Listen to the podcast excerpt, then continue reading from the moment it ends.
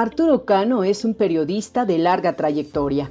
Sus crónicas buscan dar voz al México profundo, a quienes no se les ha permitido hablar, y retratar la profundidad del dolor en la pobreza cotidiana y la violencia sistémica. Su trabajo ha narrado momentos cruciales de nuestra historia reciente en México, Brasil, Venezuela, Ecuador, Perú, Honduras y Estados Unidos. Entre sus numerosas publicaciones destacan los libros Salinas a Juicio y Doña Perpetua, una biografía política de la lideresa magisterial Elba Ester Gordillo. Actualmente es cronista para el diario La Jornada, donde fundó y dirigió durante ocho años el suplemento político Maciosare. Aquí estamos para otro programa Diálogos por Democracia con un gran invitado, Arturo Cano. Bienvenido aquí a, a TV UNAM. Muchas gracias, John, por la, por la invitación y gracias a todos quienes nos miran y nos siguen. Pues un honor tenerte, Arturo. De veras, este, eh, para mí eres este, pues, un ejemplo de, del periodismo comprometido, eh, objetivo también. Eh, ¿Cómo logras esa, esa síntesis muy especial tuya entre, entre el oficio periodístico de, de reportar las cosas como son, combinado con un compromiso pues muy claro con la justicia, con la sociedad. Eh, este, mantener esa la objetividad y el compromiso no es siempre lo más sencillo. ¿Cómo, cómo construyes tus narrativas? Bueno, eh, dice el lugar común que infancia es destino. ¿no? Yo, yo crecí en escuelas normales rurales porque mi madre era profesora de una, de, de, fue profesora de varias escuelas normales. De, de, hecho, eh, regresamos a la zona conurbada de la Ciudad de México después de que Díaz Ordaz cerró eh, la escuela normal para mujeres de Palmira, Morelos, uh -huh. que fue la última donde vivimos. La mayor parte de, de, de, los años que vivimos en las normales rurales viví en la del Meche Hidalgo, uh -huh. eh, desaparecida años después por la acción de dos personajes que fueron gobernadores del estado de Hidalgo, y ahora este, en proceso de, de, recuperación, ¿no? Ahora en proceso de recuperación, uh -huh. do, pero dos personajes importantes, uno llamado Miguel Ángel Osorio Chong y otro Jesús Murillo Cara, ¿no? que desaparecieron esa escuela porque les resultaba un estorbo. Esa escuela del Meche fue eh, durante muchísimos años la sede nacional uh -huh. de la Federación de Estudiantes Campesinos Socialistas de México, de la federación que, que une a los, a los normalistas, normalistas rurales del, del país. Bueno, yo, yo, creo que esos años de, de vivir en, eh, la, conocer la realidad de claro. esos eh, lugares donde estaban enclavadas las normales rurales, eh, pues me, me, hizo que para mí el, el, conocimiento de la gente común, el conocimiento de los problemas de la pobreza, de la desigualdad, pues eh, no es algo que yo haya aprendido en los libros, es algo que viví desde, desde claro. niño, eh, con un contacto muy cercano, porque estas escuelas por lo general estaban enclavadas en lugares muy, muy pobres. Claro, bueno, el, el, en Hidalgo el Meje está en el corazón en el Valle del, del Mezquital, que es la zona indígena este, más eh, fuerte, con raíces culturales este, hermosas, pero con mucha, mucha pobreza y sufrimiento, por supuesto. Sí, sí, ahí, ahí este, es donde donde nació en, en, Tepatepec, que es el pueblo que está al lado uh -huh. de la normal, la senadora Xochil Gálvez, por uh -huh. cierto. Ah, mira. ¿no? Pero bueno, su familia era dueña de las farmacias de ahí, de, de esa zona, ¿no? Era, era otro, otro nivel social, digamos, el que, el que tenían.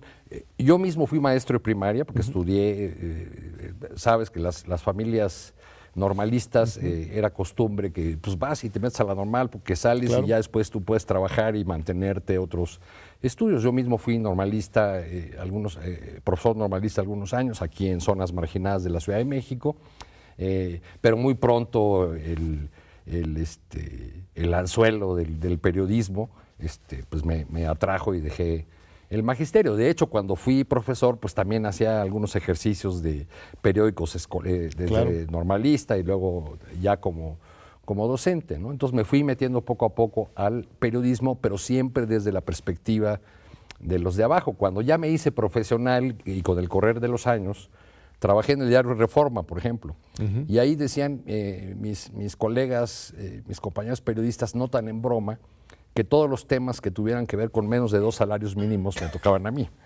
¿Qué cosas? Era un poco la, la broma, ¿no? Eh, incluso de, de, esos años que trabajé en, en Reforma y que uh -huh. pude viajar por el, prácticamente por todo el país, como después lo seguí haciendo este, ya en la, en la jornada, este, eh, pues pude reunir una serie de crónicas y publiqué un primer libro que se llama México de Salario Mínimo, que hace referencia justamente a esa, a esa, condición o eh, a, esa broma y por otro lado también a la mayoría de los temas que abordo en, ese libro, en esas crónicas, ¿no? En el caso del el norte, pues las historias de Maquilatitlán, en el caso de Tabasco, la, eh, el, conflicto por los derrames de petróleos mexicanos, en, eh, en fin, eh, en el caso de Ciudad Juárez, una crónica publicada en el 96 con el título de Morir en la número uno. Debe haber sido, yo creo, uno de los primeros trabajos que visibilizan el tema del feminicidio en, en Ciudad Juárez. ¿no? Sí, es, nada más regresando por un momento a lo del normalismo, me parece muy importante ese referente personal y histórico porque eh, esta formación magisterial eh, es algo muy único en México, yo creo, ¿no? Ese compromiso desde la, época postrevolucionaria con la construcción de estos normales, el compromiso con la educación comunitaria, muchas veces en los pueblos indígenas, este, ha sido un semillero, pues, desde Lucio y Genaro, este, eh, Rubén Jaramillo, todo el mundo, este, una gran concierto de líderes sociales de izquierda de México que vienen del normalismo. Y, esta, esta formación es, es algo para mí este, pues esencial en la construcción de la cultura política eh, crítica de México en general, o, exagero. No, sin duda hay una, eh, un importante papel del magisterio en todas las luchas sociales, en, eh, digamos, en el movimiento campesino, en el movimiento urbano popular, siempre hay maestros que se, aparecen, ¿no? Sobre eso eh, hemos escrito eh, muchos trabajos que, que, cuentan las historias de cómo el, maestro en muchas comunidades es no solo el maestro, sino también el abogado, también el único que, que, lleva los rudimentos de higiene y, algunos hasta primeros auxilios, en fin, en, muchas comunidades. Es, el, papel que ha jugado el, magisterio, aunque el normalismo rural también dio personajes del otro bando, ¿no? Claro, por supuesto. Eh, un secretario de Gobernación, Enrique Olivares Santana, Carlos Jongitud, por ejemplo. Así es. Era, ¿no? También era maestro, ¿no? sí, sí, sí pues. Claro, pero es, es, algo, es, es un, eje vertebral de esa mm, eh, formación del Estado eh, moderno mexicano del siglo, siglo XX que este, nos obliga a reflexionar y, fue lo, fuerte, por ejemplo, de lo de la reforma educativa y el Pacto por México de Peña Nieto, ¿no? De hecho, que ellos pusieran eh, en el centro de sus reformas esta reforma educativa para expulsar, bueno, supuesta educativa, ¿no? Pero con una intención tan política y clara de despedir y marginar a los maestros más críticos, más izquierdosos, y al final de cuentas la posibilidad y pues yo creo que fue una, victoria realmente del, magisterio al revertir, por lo menos evitar los despidos masivos, frenar la privatización educativa que, este, estaba en pie y explicó en mucho eh, el vuelco electoral social de 2018, ¿no? esa participación tan importante del magisterio. Pues, los maestros están presentes en todos los partidos políticos y sin duda jugaron un papel fundamental en el, en el triunfo de Andrés Manuel desde muchas trincheras muy distintas, ¿no? Una porción de la CENTE, eh, el, grupo del Bester Gordillo, este, eh, y muchos maestros de base sin partido, muchos eso, maestros. Eso, eso me refiero, que, que estuvieron apoyando. Bueno, pero también esas estructuras ahí estuvieron, ¿no? lo que ahora va a ser un nuevo partido, redes sociales progresistas, también estuvo en la campaña, ¿no? A diferencia de 2006, cuando Andrés Manuel decidió que no quería nada con, con el Bester, pues en 2018 sí aceptó muchos apoyos, no solo el del Bester, muchos otros, ¿no? Fue, digamos, más pragmático. Claro o, armó un frente mucho más amplio. Pero pacto como tal con el Bester no hubo, ¿sí? ¿Así lo afirmas? No, no, yo, yo creo que no, no lo hubo y tan no lo hubo que hasta yo he escrito una crónica de las primeras reuniones ya en los eh, eh, días eh, previos a que Andrés Manuel tomara la presidencia, reuniones donde el Bester llegó a la casa de Esteban Moctezuma como, como la reina esperando que ahí le iban a entregar una bandeja de plata el, sindicato y pues se dio cuenta de que nada, que no iba a haber tal, ¿no? Y bueno, pues ahora está muy fuera de las posibilidades de recuperar, al menos en un plazo corto, el sindicato, aunque va a tener partido político, ¿no? Yo creo que el, presidente ha abierto eh, interlocución con todos los actores del, sindicato, incluso con la parte del sindicato que votó por el PRI y que le hizo un acto a, a, José, Antonio Mitt este, de, a la vieja usanza priista, ¿no? Claro, pero también con la CENTE, la, la, izquierdosa, ¿no? Ah, bueno, también, también, es la otra porción que consideraba Andrés Manuel una parte más de la oligarquía, etcétera, etcétera, ¿no?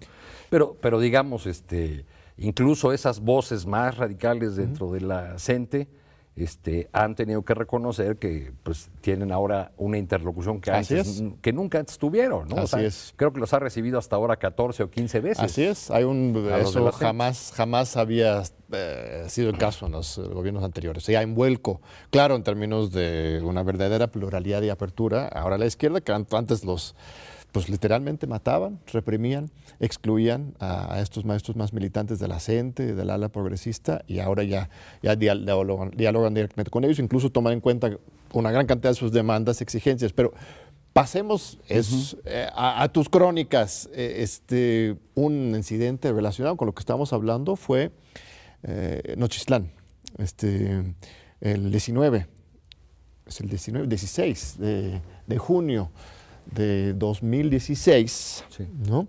Eh, este, no, si fue el 19 de, junio, claro, de 2016, eh, este, hubo un, ataque brutal. Este, para mí fue algo hasta peor que Ayotzinapa, que también estuviste ahí, eh, no para minimizar a Ayotzinapa, sino esto ocurrió a plena luz del día, la llegada de Policía Federal, Gendarmería, policías estatales, a disparar abiertamente en contra de eh, este, maestros y, poblaciones que estaban protestando justamente en contra de la reforma educativa. Eh, fuiste de los primeros este, reporteros eh, nacionales que llegó a, a esta escena.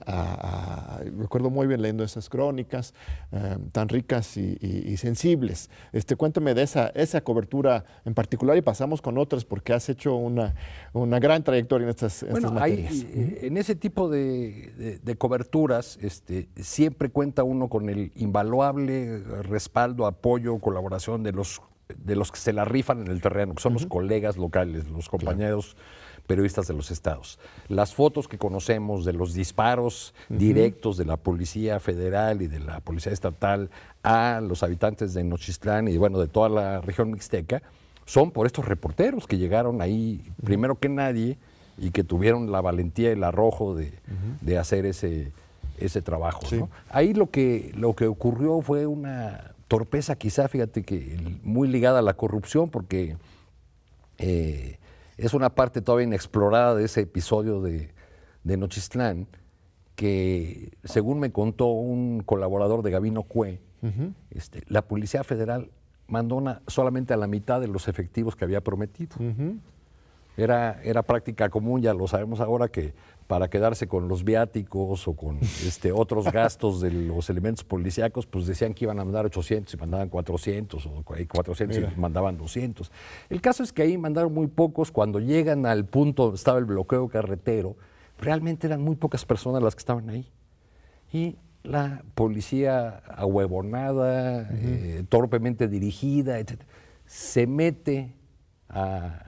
O sea, se meten con facilidad a la comunidad y ahí es donde algunos pobladores toman a, policías. Entonces aquello se convirtió en una batalla porque había rehenes de ambos bandos y la respuesta gubernamental fue eh, tiros, eh, más represión, persecución, este, aquello se, se, saldó pues con la muerte de nueve personas, me, parece. Pues una docena, sí. Este, y más de 100 heridas de balas. Muchos, muchos heridos, este, digamos, y un, y un, tema en el que finalmente no se ha, no se ha hecho justicia, ¿no? Sigue ahí, sigue ahí pendiente ese asunto. Lo que sí ocurrió con el tema de Nochistlán es que tuvieron que dar marcha atrás en la velocidad que traían impuesta para la reforma educativa, que en realidad la reforma eh, educativa de Peña y de Nuño nunca prosperó, nunca pasó de...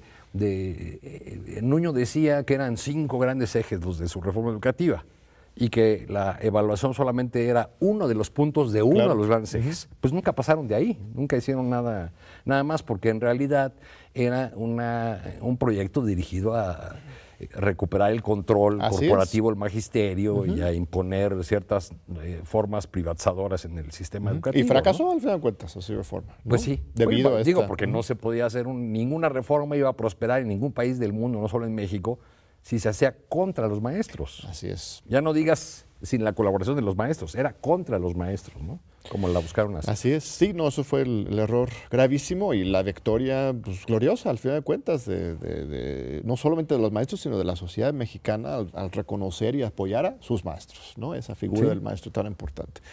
Eh, cuéntame, Ayotzinapa, fuiste también de los primeros eh, eh, reporteros, este, cronistas a nivel nacional en llegar a, me la cena, me, tocó, me tocó todavía verle la cara al alcalde Abarca, José Luis Abarca. Antes de que lo detuvieran. Antes, antes de que, no, antes de que se fugara, porque recuerda que estuvo varios meses. Por supuesto, por supuesto. Sí, eh, hubo una sesión de cabildo, este, todavía convocó él a una sesión de cabildo, este, dio un discurso con su esposa a un lado. ¿Y ahí estuviste? Sí. O sea, si este, los policías hubieran reaccionado tan rápido como la jornada y Arturo Cano, ya lo hubieran detenido inmediatamente. No, los policías le dieron cobertura y se fue tranquilamente. Se fue en la cara de todos. Se fue en la cara de todos y con la protección del gobernador Ángel Aguirre Rivera, que, pues porque ahí estaba la policía ministerial, como no, cómo no iba a estar? O sea, él en esa sesión de Cabildo anunció su renuncia. Este, con, con, el discurso que le escribió un diputado que por ahí ahora se quiere, anda queriendo acercar a, a Morena, ¿Quién es? Eh, es que recuerdo su apodo, pero le dicen el zorrillo. Ah, bueno, ahorita nos, acordamos. Era, un diputado federal y del era PRD. Eh, del PRD, de, la corriente nueva izquierda, de los chuchos. ¿no? no, Ríos Peters. No, no, no. No, eh, no, ese, no, ese no era el, zorrillo, ese era el jaguar. Ah, ok. Más bien el, me pareció ver un lindo gatito, pero. bueno. Entonces llegaste, a, llegaste a Yotzinapa. Ajá. Bueno, a Iguala más bien. A Iguala, a Iguala, porque fue una cobertura que estuvimos haciendo entre un lugar y otro. Los primeros días no, ni siquiera se sabía que los muchachos estaban desaparecidos, ni siquiera sabíamos cuántos eran. ¿no? En las primeras notas que yo publico, eh, por información que dan directamente los estudiantes, hablamos de 52 muchachos que no aparecían. Pero en, en, aquellos primeros días todavía los propios padres de familia y los estudiantes suponían, esperaban, creían que en la huida, este, en estampida, después de la agresión y de que habían matado a algunos de sus compañeros ahí en, esa noche trágica de Iguala, los muchachos habían huido al cerro o que algunos se habían ido a su pueblo. La, lista se fue consolidando cuando las familias empezaron a llegar a la normal, a, Yotzinapa, y se fue configurando la lista de los 43 desaparecidos que conocemos hasta, hasta ahora. ¿no? fue, eh, digamos, es una, una, cobertura llena de escenas eh, que siempre estarán en la memoria, de escenas muy duras, muy fuertes, porque tras la tragedia de los muchachos emergió la otra tragedia, la que hemos llamado de los otros desaparecidos, de las decenas, centenares, miles de familias que habían reclamado por años que les hicieran caso con respecto de sus desaparecidos y que eh, se sumaron a la movilización de los estudiantes de, Ayotzinapa tratando de ser escuchados también. Eh, recorrer los alrededores de Iguala, eh, todos los cerros de, Iguala eran cementerios, ir a visitar esas fosas que realmente es indescriptible o cuesta muchísimo trabajo describir un lugar de esos donde estos grupos criminales enterraban a sus víctimas después de hacerlas caminar hacia su propia muerte, ¿no? y a veces hasta acabar sus propias tumbas. En fin, era eh, pues el, horror tras el horror y también ir viendo cómo en medio de ese dolor de los padres y las madres de familia iba surgiendo la rebeldía, la dignidad, eh, la resistencia eh, fundada en la esperanza de algún día poder volver a sus hijos. ¿no? todo eso es una, cobertura muy dolorosa, muy difícil, ¿no? Yo estuve yendo durante pues algunos meses, varias, varias veces y pues haciendo cobertura de todo. Si me permites, Arturo, vamos a ir un breve corte y regresamos para seguir hablando sobre este tema de Ayotzinapa y otras coberturas muy importantes que has hecho. Este, no se vayan, ahorita regresamos aquí en Diálogo por la Democracia. Aquí seguimos con nuestro gran amigo periodista este, Arturo Cano. estamos hablando del, tema de Ayotzinapa. Eh, tu llegada a Iguala, de lo, fuerte fue vivir y reportar y informar sobre esta, ese acontecimiento, esa tragedia. Recuerdo muy bien leyendo tus, crónicas, eh, de las pocas que realmente le dio color a lo que estaba pasando y no se quedaba nada más en las, los encabezados, este, números, sino realmente exploraba lo que estaba pasando. Eh, tendrías que tener una hipótesis propia sobre lo que realmente pasó. Eh, es impresionante que hasta la fecha, por mucho que el gobierno federal nuevo, el observador, con Encinas, con otros, eh, han estado empujando para encontrar la verdad verdadera, la verdad histórica, este, todavía no sabemos exactamente qué pasó. ¿Cuál es tu hipótesis o, qué es lo que ocurrió? Hace algún tiempo el abogado de los padres de Ayotzinapa, Vidulfo Rosales, dijo que que con este gobierno se había logrado 70% de avance en, la, investigación. Eh, yo creo para saber lo que ocurrió, pues tendríamos que aceptar primero que la verdad histórica de Murillo Karam fue solo un montaje para tratar de salir de un, Eso está claro. de, un tema que el gobierno de Peña no quería, que le costó 10 días en agarrar, en fin. Eh, y creo que que mientras no quede totalmente esclarecido el papel que desempeñó o no el ejército en la, eh, esa noche de Iguala, en los días anteriores y los días posteriores, pues no podemos decir que está totalmente esclarecido el asunto de Ayotzinapa. Ahí entiendo que la resistencia ha sido muy, muy fuerte. Aún en el gobierno actual. Aún en el gobierno actual, pues hay muchas resistencias de no nada más del ejército, ¿no? Eh, cuánto han tratado de seguir tapando a las autoridades locales de Guerrero la parte que les correspondían, ¿no? De eso también dependerá que haya una verdadera alternancia en, Guerrero, pues, a nivel de gobernatura. Pues sí, eso va a ser fundamental, ¿no? Para que, para que las cosas cambien, aunque en algunas regiones o lugares esos cambios van a ser todavía más complicados. Voy, a, voy a relacionar un casicazgo local con los sucesos de, de Iguala. El municipio vecino, eh, y lo conozco bien porque parte de mi familia es originaria de ese lugar, de Huitzuco Guerrero, este, se llama Huitzuco de los Figueroa. Claro. Ese es el nombre del municipio. Le preguntaba yo alguna vez a un eh, dirigente de, del, grupo que se ha, hecho llamar los otros desaparecidos, que es de Huitzuco. Oye, aquí en Huitzuco, cuya historia yo conozco desde niño, le, le decía yo, aquí en Huitzuco ¿se mueve la hoja de un árbol sin que sepan los Figueroa? Y me dijo él, pues por supuesto que no. sí. Bueno, y está comprobado que la policía de Huitzuco fue una de las participantes en la desaparición. Y la familia Figueroa es este, un poder fáctico de generaciones. Lázaro Mazón, que este, era de Morena, igualteco. No, de Morena no. Iba a ser candidato del PRD. A ser PRD. bueno, sí. Nunca. Bueno, pero era cercano a Andrés Manuel en algún momento. Un momento. Era cercano a Andrés Manuel en algún momento. Digo, eh, por, precisamente por la tragedia de Iguala fue que desapareció del escenario y que ya se. Pero Lázaro Mazón decía como hipótesis que toda la bronca contra Abarca se basaba en que Abarca había armado un frente de alcaldes del norte del estado para comprar el fertilizante sin tener que comprárselo a la empresa de, Figueroa. Que sí, es que controla el fertilizante y el transporte del, del, fertilizante. Bueno, digamos, eh, eso solamente para mencionar algunos cabos que, que mientras no se resuelvan, no, se investiguen, pues no va a haber una solución completa al caso de... O sea, va de fondo este tema, por eso ha sido tan difícil. No es solamente una cuestión de, narcos contra un blanco equivocado, sino es un asunto eh, que toca las fibras del sistema político mexicano. Por eso sería tan importante que se elevara a nivel nacional e internacional, fue el Estado y que se volviera un centro de lucha para pues, el cambio político en el país. Pues por lo pronto ahí se juega el prestigio y una trayectoria muy limpia Alejandro Encinas, ¿no? este, que tiene en este tema una de sus encomiendas principales. Sí, sí, sí. Entonces... Sí, no, pues ahí va, ahí va este, avanzando, pero sí es eh, impresionante que tantos años han pasado y que todavía no, no sabemos dónde están. ¿no?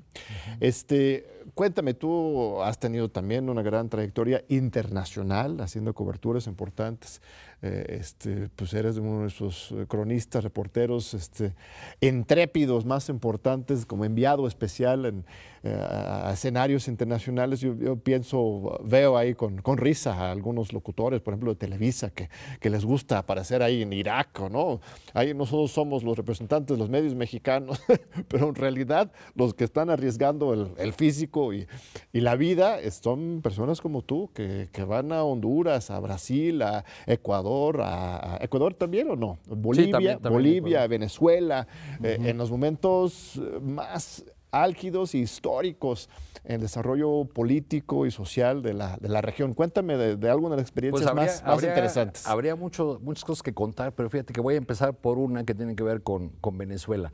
Tanto temieron, tanto anunciaron que Andrés Manuel nos iba a llevar a ser la Venezuela del Norte, que una parte de la oposición mexicana se ha convertido en la oposición venezolana sin, que Andrés, sin que Andrés Manuel sea Chávez ni nada por el estilo. ¿no? Exacto, ¿Y se me pierden en sus propias fantasías. ¿Y a qué me refiero yo? Me tocó cubrir el paro petrolero en 2002 cuando eh, quisieron tumbar a Chávez parando toda la industria petrolera. Al cabo fueron derrotados porque eh, Chávez resistió y Bueno, se salió. hizo el golpe en ese salió- contexto también, ¿no? Intento de golpe, ¿no? Este, no, eso fue un año después, Ah, el paro petrolero. O sea, ya lo habían tratado de tumbar, el ejército había intervenido, luego el mismo ejército lo había devuelto al poder. Exacto. Y eh, un año después Chávez Después, decía, el Chávez pendejo se quedó el año pasado. ¿no? eso era lo que, lo que decía Chávez. Pero ¿a qué me refiero con que se han vuelto eso? ¿Quién- ¿Quiénes lideraban? ¿Quiénes eran los líderes del paro petrolero? El líder empresarial y el líder obrero que formalmente lo dirigían, no. Eran los dueños de los medios de comunicación, de las televisoras y de los principales periódicos. Dejaron de ser medios y se convirtieron en los instrumentos de la lucha eh, destinada a derrocar a Chávez, a la mala, ¿no? Así es. Este, eh, recuerdo, por ejemplo, las conferencias de prensa vespertinas de estos dos personajes. Eran muy curiosos porque el, el líder obrero tenía una expresión mucho más educada y culta que el líder empresarial. ¿no? Este, Pues sí. Todo estaba al revésado. Eh, y, Bueno, eh, suena lógico, sí. de hecho, desde una perspectiva más este, social. Sí. Y, pero ellos tenían que esperar a que la televisora les dijera, sí, ya, ahora pueden empezar, ¿no? O sea, ellos no empezaban hasta que no les daban la orden los de la televisora. Como Televisa además- con Flores Cassette, ¿no? Así, Sí, algo similar. Bueno, y ¿no? además era un, una, este, la conferencia de prensa vespertina era transmitida en cadena nacional, o sea, se enlazaban en vivo para transmitir la, la conferencia de los, de los opositores. ¿no? Entonces, me- me- eh, eso motivó en Venezuela una gran discusión a- posterior sobre el papel de los medios. Claro. Y me recuerda mucho el papel que aquí está comenzando a jugar el diario, un diario de circulación nacional, Claro. ¿verdad? Que, que ya es claramente un, eh, eh, pues un espacio de, de oposición, un espacio para tirar línea. Me recuerda mi visita eh, al campamento de Frena hace unos días, eh, no, unas semanas. este, ya, ya llevan ahí un buen rato, ¿verdad? Pero yo los fui a ver varios días y, y un día fui temprano antes de que amaneciera porque los quería ver eh, sin, sin cámara, sin- me- me- casi casi ver cómo despertaban, ¿no? Eso me interesaba mucho. Si es que estaban ahí para empezar, ¿no? Bueno, eh, eran 70, los conté porque hicieron su toque de Diana, este, eso, y empezaron a hacer como su marchita matutina de calistenia y todo. Pero, pero lo interesante fue que, ¿cuál era su toque de Diana? Era la voz de Carlos Loret. O sea, en una pantalla repetían una y otra y otra vez algún programa de Loret, donde con esa voz medio chillante, medio que aturde, eh, despotricaba contra Andrés Manuel, este, y, y la voz de Loret retumbaba en la pared de enfrente, la pared del Palacio Nacional. Y ese arrullo, o ese, eh, digo, más bien ese toque de Diana era el que despertaba a los campamentistas de, de Frena, ¿no? Entonces me hizo recordar mucho el papel de, la, eh, de los medios de comunicación en la, en la Venezuela de Chávez. Es muy interesante porque esto ha sido un fenómeno de toda la región, en Bolivia, Ecuador, Argentina, Brasil. Bueno, Eh, en Brasil, este, en Brasil, y- en Brasil Lula siempre se resistió, por ejemplo, a, a fortalecer medios independientes o medios estatales. ¿no? Él decía que para qué necesitaba eso, que este, y bueno, a- él terminó con una aprobación más alta que la de Mandela, ¿no? su, su gobierno. Pero luego esos mismos medios a los que él no quiso enfrentar fueron los que jugaron un papel fundamental en el golpe en contra de Dilma Rousseff y en la llegada de Y el encarcelamiento del aunque, mismo, Aunque sí. ahora se arrepienta, ¿no? Porque ahora O Globo se da golpes de pecho este, eh, con, con Bolsonaro en la presidencia, pero digamos jugaron un papel básico en la construcción de la narrativa para, para tumbar a la mala Dilma Rousseff. Aquí estuvo en este mismo programa Rafael Correa, eh, que dice esto con mucha claridad. ¿no? Él dice que la principal fuerza eh, este, neofascista, este, golpista en América Latina hoy es precisamente la, la- la prensa privada, una un sector de la prensa privada. Y, y- y habla y dice que son pues, hipócritas los, que, los medios que se quejan cuando eh, desde el gobierno se les critica, se les interpela, eh, se defiende el Estado frente a los medios. Eh, Correa era muy beligerante con la prensa ecuatoriana. Así es, Era- era más que Andrés Manuel, ¿no? Yo creo que Eh, mucho más. Discursivamente, porque él sí eh, perseguía legalmente. Aquí en este gobierno no ha habido ninguna persecución en contra de, de- de nadie. Eh, En Ecuador tampoco se le puede llevar persecución, pero una autodefensa, ¿no? Legal como tal. ¿Cómo, cómo entrar en ese tema? Porque el segundo que los criticas, ¿no? El segundo que los tocas con el pétalo de una rosa, ¿no? Un adjetivo, ¿no? El presidente, por ejemplo, pasquín el mundo, ¿no? Dice sobre forma, ¡ay! pareciera que cayera el, el mundo entero. Eh, eh, este, ¿Cómo abordar ese, ese asunto? Los medios, como dices, están en una posición eh, está autoritaria ellos. Eh, ¿Cómo responder? O, o simplemente no se debe responder? Pues yo pienso que primero no habría que responder como el presidente, porque eso de meter a todos en el mismo costal tampoco es eh, ni justo, este, ni va al fondo del problema. O sea, creo que en un nivel están los dueños de los medios de comunicación, ¿no? que tienen intereses, que muchos de ellos incluso eh, tienen intereses mucho más allá de, de su medio de comunicación. En realidad su medio de comunicación nada más es una expresión del dinero que hicieron en otras áreas y necesitaban un medio de comunicación como un vehículo Claro. para defender sus intereses. En otra franja yo ubicaría a lo que hemos dado en llamar la comentocracia, o sea, un conjunto de opinadores de, donde hay algunos profesionales, otros que son políticos devin- de- devenidos en eh, comentaristas y otros que son los dueños de los micrófonos de oro eh, desde el sexenio de Salinas, ¿no? O sea, personajes como Castañeda o Aguilar Camín. En un tercer bloque ubicaríamos a toda la tropa reporteril que se cocina aparte. Sí. ¿no? Tanto trabajadores de los medios de comunicación tradicionales como todo un ¿Pero ejército tú crees que el de presidente medios no reconoce eso? Él no se lanza contra Yo- los periodistas a, a- de a pie de ninguna manera. Yo pienso que a veces hace generalizaciones Bueno. que se pueden prestar. Te, te voy a poner este ejemplo. prestar, pero te voy, te voy a pre- te- voy a- voy un- Te voy poner este ejemplo de, de un reportero de tropa que ha estado en el corral de prensa desde las manifestaciones de 2006 eh, de Andrés Manuel en el Zócalo. Digo, bueno, a él lo, lo- lo conocí mucho antes, en el 92 lo entrevisté creo por primera vez en Tabasco, pero este, para hablar de mítines ya de, esta, eh, de sus etapas de campaña presidencial. Nomás bastaba que Jesús Rodríguez empezara a echarse una arenga en contra de la prensa en abstracto para que la raza de la primera fila nos empezara a ofender, a gritar, a chayoteros y no sé qué. Y cuando iba- iba uno saliendo, era una gritadera, ¿no?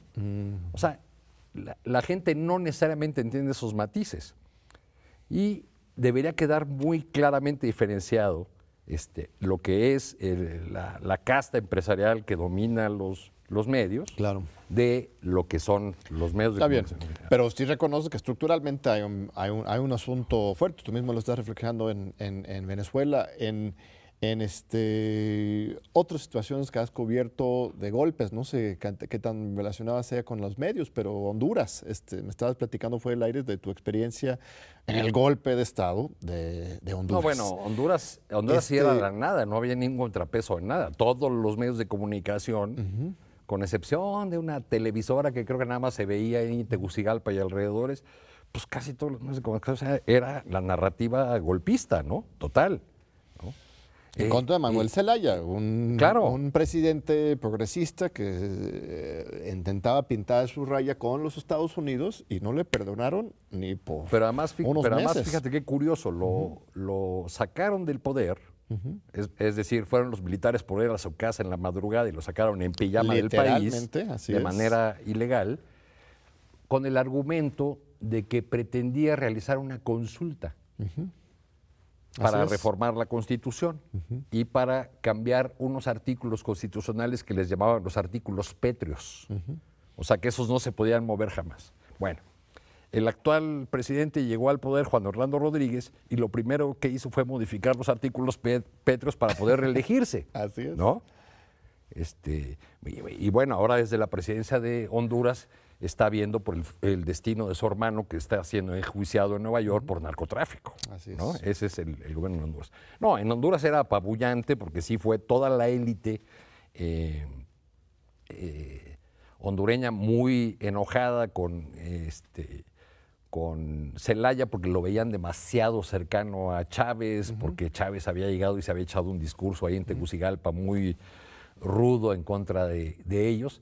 Pero también eh, una élite que no come lumbre, ¿verdad? Porque estaban felices con el petróleo de Chávez. Es más, lo que a Chávez lo tenía enojadísimo es que el Banco Central de Honduras se quedó con 50 millones de dólares cuando dieron el golpe que, que había, que habían entregado en el marco de Petrocaribe y todo este proyecto que tenían de integración latinoamericana a través del petróleo venezolano. ¿no? Sí. O sea, ya hemos visto muchas de esas experiencias eh, eh, en, en los medios de comunicación en, en América Latina. Sí hay que tener cuidado, pero hay que procurar también no eh, poner en el mismo costal. Que en el caso hondureño tengo que aceptar que ahí casi todos estaban en el mismo costal. ¿eh? Claro. porque los, los mismos reporteros de tropa eran los que le preguntaban de una manera muy eh, ruda a Insulza, el entonces secretario general de la OEA, este, ¿y por qué viene usted aquí a decir a nuestro país, era el tono de los reporteros hondureños, que hubo golpe de Estado? ¿no? Y entonces Insulza así les respondía muy enojado, les decía, pues esto se llama golpe de Estado aquí, en China, donde quiera, ¿no? Y decía, en fin. Bolivia, caso similar, eh, este, un golpe, estarás de acuerdo, el año pasado. Claro. ¿Cómo se confeccionó esa, ese golpe y, este, y cómo lograron los bolivianos tan rápidamente en un año darle la vuelta? Bueno, fue. eh, Yo creo que se combinaron varios eh, factores en el caso de la caída de, de Evo Morales. Y uno de ellos importante es que sí hubo una rebelión de las clases medias eh, en contra de, de Evo Morales, que perdió eh, mucho terreno entre la juventud universitaria, clase mediera, ilustrada, este, eh, que bueno, y, y venía además de, de un error fundamental de Evo, que había sido eh, brincarse un referéndum que había perdido y por una vía legal volver a ser candidato a la presidencia. A ver, antes de entrar en la, la discusión, tenemos que ir a otro, otro corte. Este, muy importante tema de Bolivia. Regresemos ahorita a seguir nuestro diálogo con Arturo Cano. Aquí seguimos con Arturo Cano. Estamos hablando de, de tus coberturas internacionales, estábamos hablando de, de Bolivia en particular. Eh, tú dándole eh, cierta la razón al asunto de que Evo había perdido apoyo, eh, pero aún así no, no perdió. Bueno, o sea, Evo hubo- Morales ganó en la primera vuelta. Evo Morales perdió un referéndum. Bueno, antes, sí, pero en la elección como ¿no? tal, en la elección como tal, no hubo un fraude como acusó la OEA. No, bueno, ya quedó demostradísimo, ¿no? Así es. Que no sea, hubo fue- tal un- fraude. Un, golpe de Estado. Pero- y lo interesante es que un año después, tan rápidamente, eh, el, el pueblo pues regresa y Lo- colocar a alguien del mismo bando, del lo, mismo grupo. lo destacable, eh, creo yo, es que eh, un año después el movimiento al socialismo, el partido de Evo Morales, gane sin Evo Morales. Bueno, pero es con Evo también. O sea, no es con Evo en la boleta, pero es, están representando el, más y los logros de eh, los 15 años de gobierno de Evo Morales. Bueno, guardemos todas las distancias con respecto a México, pero en Bolivia había partido, ¿no? Cosa que aquí no hay todavía, digamos. la 4T todavía no tiene configurado su partido. Creo que esa es una lección importante de Bolivia, guardando todas las proporciones, porque es un país eh, pequeño, en fin. Pero la, fuerza del partido de Evo no pudo hacer campaña, no estuvo en la boleta. Pero el MAS es una confederación realmente de, sindicatos, de organizaciones de bases, de movimientos populares, eh, de mineros, en fin. Esa eh, confederación, sumada al hecho de que la gente común veía les, les, cuento un poco mis, mis diálogos, mis reporteos en el teleférico. ¿En qué fechas estabas ahí? En el teleférico, en noviembre, después del golpe de, de Evo. Noviembre de 19, sí. Sí, de noviembre del 19. Este, entonces me, subí al teleférico, que es un medio de transporte por excelencia entre el Alto y La Paz y en la, mismo La Paz, a escuchar a la gente platicar. Sí. ¿Cuál fue la constante o qué, qué más, eh, eh, qué era lo que más se oía? Mucha discusión de que si Evo hacía mal, que si hizo bien, que si la señora Janine Añez era eh, racista o no. Pero lo que más escuché fue el miedo de la gente a vamos a volver a lo de antes. Es decir, ¿qué es lo de antes para ellos? A, que nos miren para abajo, claro. a que eh, no nos consideren personas, a que a las mujeres de pollera nos consideren subhumanas. Muy consciente la gente de eso. Entonces yo creo que ese, ese tema, ese tema del, racismo y del de, el clasismo de este pequeño grupo que tomó el, poder este, en Bolivia, afortunadamente por, breve tiempo, pues no, no pudo hacerlo. Bueno, y además la derecha fue dividida ¿no? a, la, a la elección. Claro, sumando a Mesa y a Camacho no hubieran ganado de todas maneras, ¿no? Sí, era como, fue como 2018 aquí, 53 a 20 y tantos. 55 creo que fue el conteo 2 a 1. Sí, exactamente, ¿no? Así ocurrió en... Y en Brasil, que también has cubierto, este, ¿estuviste ahí en el proceso de desafuero de, Dilma? ¿O en el, proceso de en, alguna elección de, en la primera elección de Dilma, de Dilma Rousseff. ¿Ocurrirá lo mismo? O sea, ¿este fenómeno Bolsonaro tendrá también una vida efímera como el de Yañez? Creo que son condiciones muy distintas. Eh, este, pero que el daño que está causando Bolsonaro ya le ha puesto en contra a algunos de, que fueron sus aliados. No, sé si el PT tenga la eh, capacidad de rehacerse y de relanzarse si el candidato no es Lula, pero bueno, pues Lula ya está fuera, ¿no?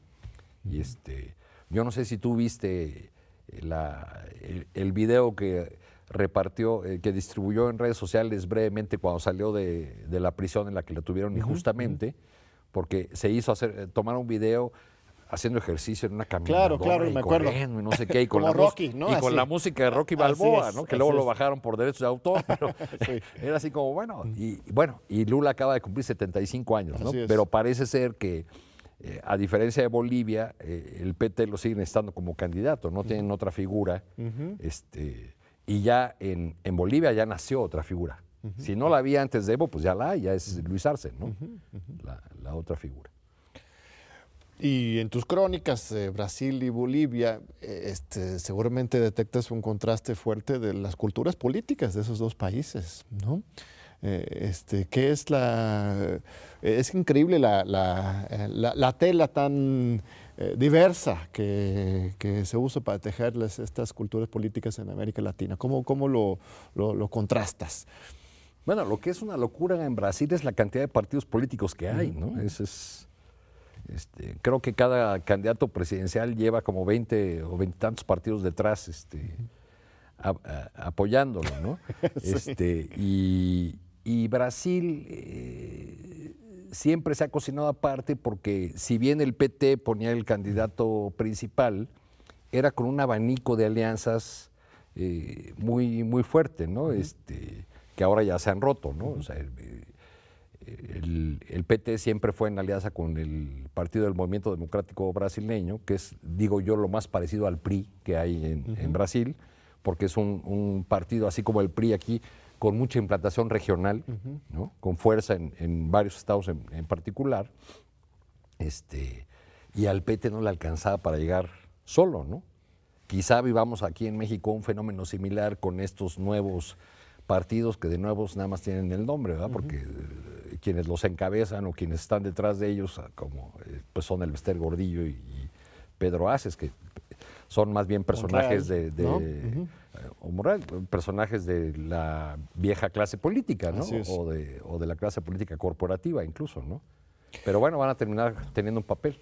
Saltemos al, al norte, Arturo, tú que sabes de, de toda la región, también has cubierto la migración, los migrantes, eh, relaciones México-Estados Unidos. Eh, ¿Cuáles son algunas de las historias más importantes que has cubierto en, este- en esa materia de los migrantes? Bueno, eh, he estado eh, durante muchos años dando seguimiento a, la, lucha de, de las comunidades por una reforma migratoria.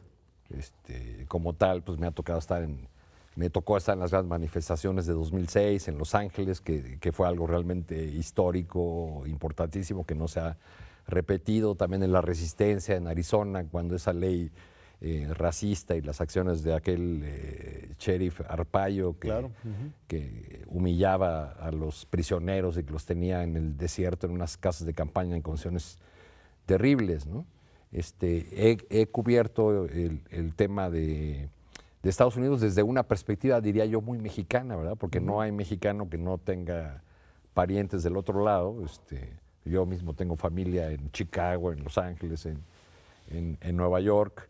Este, y, y siempre ha sido desde la perspectiva de esta relación profunda, larga, que deviene de, de- de una migración que es histórica, masiva, bueno, una, una migración muy singular en el mundo, ¿no? Porque hace- ah, ah, comenzó hace más de 100 años esta migración mexicana y ahora en mucho menor grado pues sigue vigente. Hay una, hay una presencia muy grande de, de comunidades mexicanas del, del otro lado. ¿no? Y la doble identidad es muy este, compleja, ¿no? De los migrantes que están allá, que tienen mucho arraigo, eh, es como diáspora, ¿no?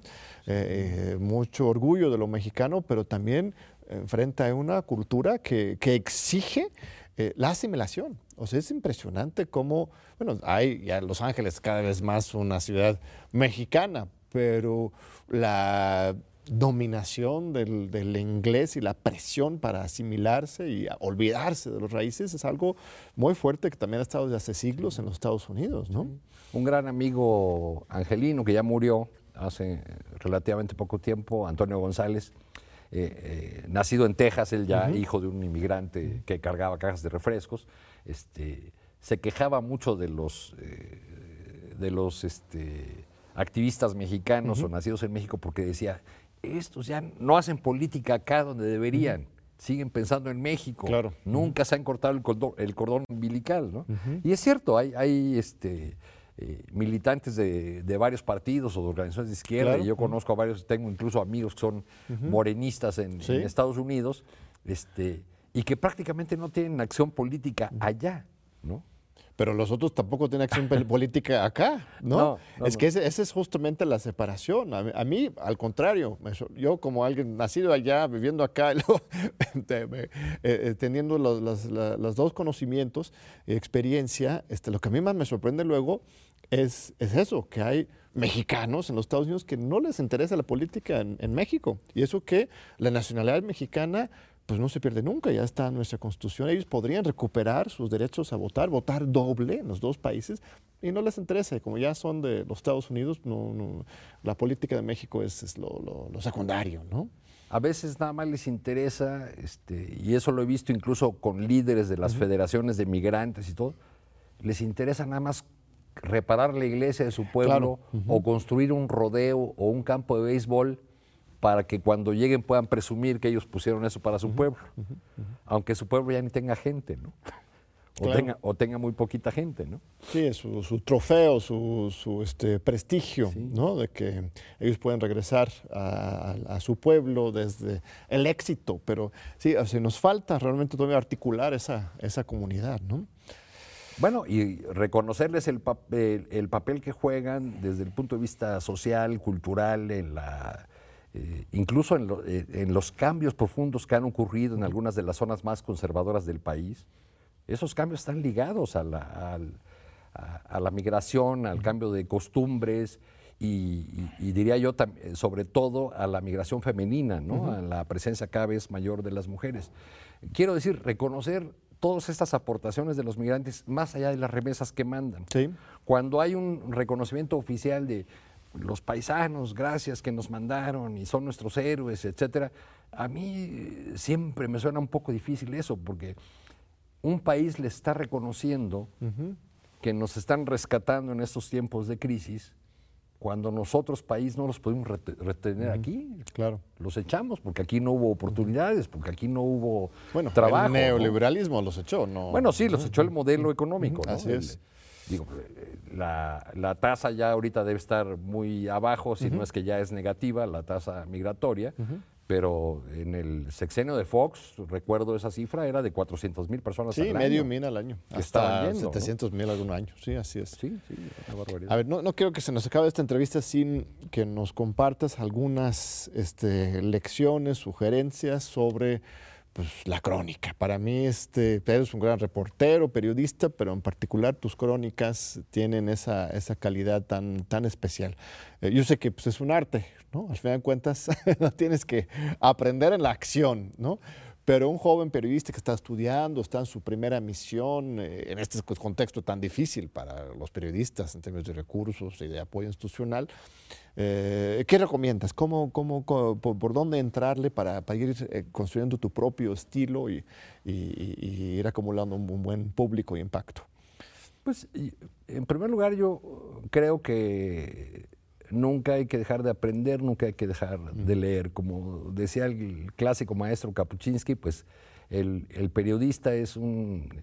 Eh, el periodista es un oficio que abreva de muchas otras disciplinas, que abreva de la historia, de la antropología, de la etnografía, no sé. este, eh, más bien le robamos a otros campos del, del conocimiento. Este, bueno, eso, formarse, leer, estar interesado en el mundo, eh, es, fundamental. Eh, pero yo diría que ya en un plano más personal, pues de lo que se trata es de no perder nunca la curiosidad. Y de que cuando se llega a un lugar, este, uno debe tener claro qué es lo que va a contar la agencia de noticias, que le va a decir al, al lector en el otro lado del mundo, que este día el presidente fulano hizo tal declaración o que el porcentaje de votos fue tal o cual, pero más allá de eso, y dando por descontado que lo va a contar la agencia de noticias. Alguien lo va a contar, sí. Pues ver qué hay detrás, ¿no? O sea, dónde está el, tejido fino de, lo que ocurre en el golpe de Estado en Bolivia, por ejemplo, ¿no? Este, yo me dediqué a recorrer, a caminar las calles de, de La Paz para ver cómo funcionaba ese centro de poder en medio de un golpe, cómo bajaban eh, los, los, indígenas este, de, la ciudad que se llama El Alto a manifestarse diariamente en contra del, golpe, cómo, se, eh, cómo solamente pasando unas cuadras ya estaba uno en la parte golpista de la ciudad y podías estar eh, frente a la universidad, que es el equivalente de la UNAM en, en Bolivia, escuchando puras diatribas en contra de Evo Morales, ¿no?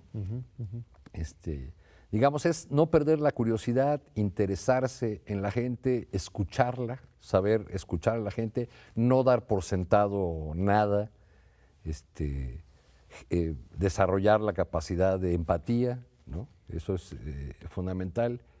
Y eh, pues, diría yo que sobre todo no dar por sentado nada, porque muchas veces la, arrogancia del reportero lo lleva casi casi a traer, la nota escrita en la cabeza e ir con la gente solamente para corroborar sus, sus, prejuicios o sus puntos. Si uno no va con la cabeza eh, abierta y dispuesta a escuchar a la, a la, gente, y sobre todo si no le importa lo que la gente dice, pues entonces no puede, hacer una buena crónica. El, eh, digamos, la, la habilidad para la pluma, la, capacidad de escribirla bien y todo, pues se va aprendiendo con el tiempo y, con muchas lecturas, ¿no? Eso es lo que hay que tener como como siempre en mente. ¿no? Así como eres lo que comes, este, escribes lo que lees, ¿no? Pues sí, pues Así sí. es. Sí, sí. No, y lo que señalas al principio, sí, hay una presión para la, la nota de informar qué ocurrió, quién hizo qué, dónde, etcétera, que eh, este, eso es lo que pues, todo el mundo hace, ¿no? Desarrollar una voz este, propia, una mirada especial y construir algo realmente diferente a este concierto, porque es increíble, eh, aún con tantos medios y redes, etcétera, ya son muchas fuentes, pero terminan diciendo casi todo lo mismo. Es, es- es difícil encontrar este, esa- Bueno, el hay- análisis hay- más estructural, más de base, más humano. Y si uno logra hacerlo, pues eh, te van a leer. Y, Hay y- algunos y, ¿no? medios que lo están haciendo, ¿no? Sobre todo medios alternativos Claro. que lo están ensayando con, eh, con mucho éxito. Y también hay que entender que para muchos colegas este, es muy complicado, digamos. Y yo acabo de estar en Morelos por el tema de la resistencia de estos ejidos al- a la termoeléctrica de, de Huesca. Y ahí conversando con colegas locales, les, les preguntaba yo, ¿y cuántas notas al día tienes que entregar? Cinco notas al día. O sea, para el- la página web, ¿no? Cinco parrafitos, realmente. Ni siquiera son notas. o- No, porque, porque además trabajan para una estación de radio, para un Ah, periódico mira, y para ¿no? diferentes notas. para- Este, sí, sí, sí. ajá. este, pero incluso trabajando para un solo medio tienen que entregar tres, de tres a cinco notas al día. Entonces, pues qué profundidad, qué Claro. investigación, qué. Por eso nuestro periodismo en general está lleno de dijo, señaló, recalcó, afirmó, el aseguró, ¿no? sí. este, o de la declaración baquetera, o de, de- este, que es una cosa que la pandemia nos debió haber hecho desterrar y que sigue haciéndose a pesar de, a pesar de todo. ¿no? Sí. Pues muy bien, querido Arturo. Nos quedan unos 30 segundos para que mandes un saludo a esta comunidad universitaria que, que- que sigue con mucho interés su canal. Y este, este, ¿qué, qué- qué saludo o mensaje quisiera transmitir a esta, esta gran comunidad universitaria de 400 mil personas somos? No, pues eh, yo solamente quiero decir que ojalá las aportaciones de, de alguien como yo, que ha estado en los últimos años básicamente en el terreno de, de- de los catorras periodísticos, pues tengan alguna utilidad para, para gente de la comunidad y, y puedan ser escuchadas y, y agradecerles a todos que, que nos escuchen y nos miren. Al Y- contrario. Y, especialmente a ti, pues haberme invitado. Al contrario, querido Arturo, muchísimas gracias por engalanarnos con tu presencia aquí y, este, y gracias a usted por seguir con nosotros este, una semana más aquí en, en Diálogo por la Democracia y te esperamos en ocho días aquí en TV UNAM.